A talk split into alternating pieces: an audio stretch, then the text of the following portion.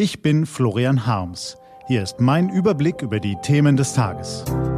T-Online-Tagesanbruch, was heute wichtig ist. Mittwoch, 27. November 2019. Deutschland braucht einen Plan. Was war? Führung kann verschiedene Formen annehmen. Eine davon ist der Pragmatismus.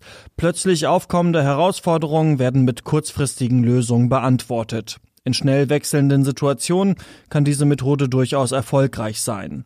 Eine zweite Form ist der Langmut. Man wartet einfach so lange, bis sich alle anderen Akteure auf eine Lösung für das anstehende Problem geeinigt haben und schließt sich dann der Mehrheitsmeinung an.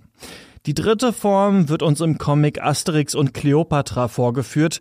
Die Mächtigen überschütten alle, die sie belohnen oder ruhig stellen wollen, mit Unmengen an Staatsknete. Und wenn sich jemand beschwert, schütten sie eben noch mehr hinterher. Dann ist Ruhe im Karton. Angela Merkel und ihre Bundesregierung haben alle drei Methoden zur Perfektion gebracht. Taucht plötzlich ein gravierendes Problem auf, ein explodierendes Atomkraftwerk in Japan, aus Ungarn kommende Flüchtlinge, handelte sie pragmatisch und kurzfristig. Atomausstieg, Grenzen offen lassen. Auch die zweite Form der Führung beherrscht die Bundeskanzlerin aus dem FF. Seit sie im Jahr 2003 bei der Gesundheitskopfpauschale eine herbe Niederlage gegen ihre eigenen Leute einstecken musste, hat Merkel im politischen Alltag die Methode des Abwartens zu hoher Kunst entwickelt. Ob Steuer, Justiz oder Sozialreform, Merkel wartet einfach so lange, bis sich die Streithähne in ihrer Koalition und den Parlamentsfraktionen zusammengerauft haben. Auch Methode 3 durften wir zuletzt ausgiebig in Merkels großer Koalition studieren. Digitalpakt Schule, gute Kita-Gesetz, starke Familiengesetz, Grundrente, solidarische Grundrente, solidarische Pflege, starke Bundeswehrtruppe.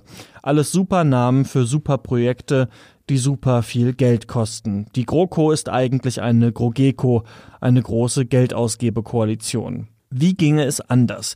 Es gibt nicht nur drei Methoden der Führung, es gibt noch eine vierte. Sie erfordert zunächst viel Mühe, Hirnschmalz und Überzeugungsarbeit, aber dann kann sie erfolgreicher und nachhaltiger sein als alle anderen Methoden zusammen das Führen mit Plan, mit klarem Kompass.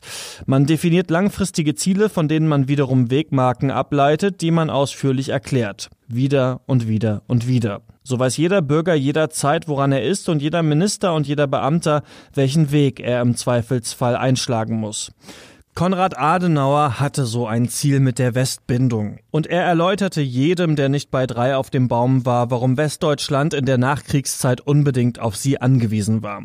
Willy Brandt verfolgte so ein langfristiges Ziel mit seiner Ostentspannungspolitik und Gerhard Schröder mit seinen Sozialreformen ebenfalls. Helmut Kohl fiel das Ziel der deutschen Einheit quasi in den Schoß und er war so klug, ihm alle anderen politischen Vorhaben unterzuordnen. Angela Merkel hingegen hat sich jahrelang jeder strategischen Debatte verweigert, wohin sie Deutschland eigentlich führen will. Ihr genügt ein Deutschland, in dem wir gut und gerne leben. In einer Welt, die sich durch Globalisierung, Digitalisierung, Klimakrise, Bevölkerungswachstum und Migration schneller verändert als je zuvor, reicht so ein triviales Motto gerade mal bis zur nächsten Landtagswahl. Da lauern dann die bösen Wähler und malen ihren Unmut in Kreuzchen auf den Wahlzettel. Dass das so nicht weitergehen kann, braucht in Zeiten der Klimakatastrophe eigentlich niemand mehr zu erklären. Anhaltende Trockenheit und Hitzewellen erleben wir inzwischen fast jedes Jahr. Alte und Kranke sind am härtesten betroffen, die Zahl der Toten in Deutschland geht in die Tausende. Wir wissen es, wir wissen aber auch, dass beständiger Druck auf die Politik nötig ist, damit der Kampf gegen die existenzbedrohende Krise auf der Prioritätenliste nicht doch wieder nach unten rutscht und unbequeme Maßnahmen auf die Zeit nach den nächsten Wahlen vertagt werden. So wie zum Beispiel ein effektiver CO2-Preis, so wie zum Beispiel eine Regel, dass alle Gesetze auf ihre Klimaverträglichkeit geprüft werden müssen, so wie der Sport, den wir uns an Silvester mal vorgenommen hatten, wir müssen dranbleiben und unsere Bequemlichkeit überwinden. Was steht an?